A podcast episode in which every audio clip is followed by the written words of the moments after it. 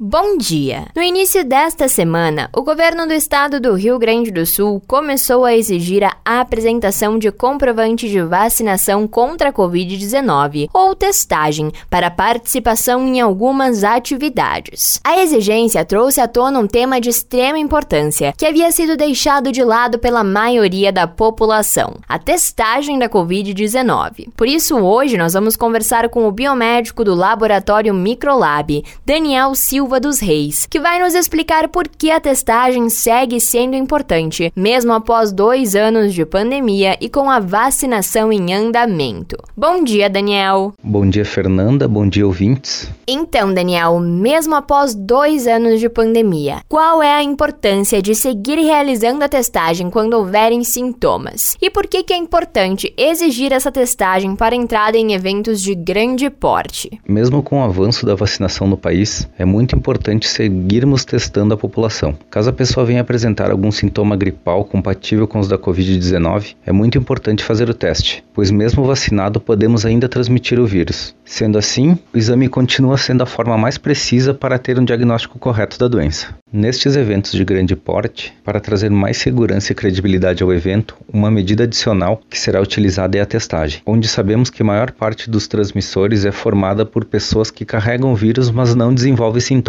que são chamados de assintomáticos. Sendo assim, qualquer pessoa que esteja infectada pode transmitir o vírus sem saber. Realizando o exame pré-evento, é possível saber se a pessoa está contaminada e assim tomar as medidas necessárias de isolamento para que o vírus não seja transmitido para as outras pessoas. No laboratório Microlab possuímos diversos tipos de exames para a Covid-19, sendo o RT-PCR e o antígeno que servem para determinar se a contaminação está ativa e os exames de sorologia que vão detectar a presença dos anticorpos, produzidos a partir de uma contaminação ou até mesmo depois da vacinação. Caso vocês tenham alguma dúvida em qual teste deve ser realizado ou quando que esse teste deve ser realizado, pode entrar em contato com a gente, que será um, um prazer poder ajudar. Perfeito, muito obrigada pela tua participação, Daniel. Muito obrigado pela oportunidade e novamente qualquer dúvida estamos à disposição. Esse foi o quadro Viva com Saúde de hoje, da Central de Conteúdo do Grupo RS com Fernanda Tomás.